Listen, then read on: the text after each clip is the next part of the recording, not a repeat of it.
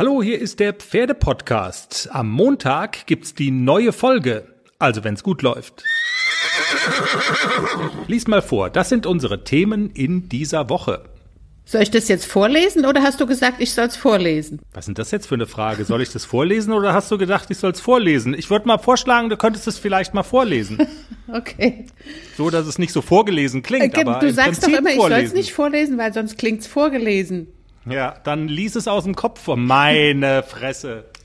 Und los, bitte schneiden. Ich muss noch mal lachen. Die neue Folge des Pferdepodcasts am Montag, unter anderem mit den häufigsten Irrtümern in der Pferdeausbildung.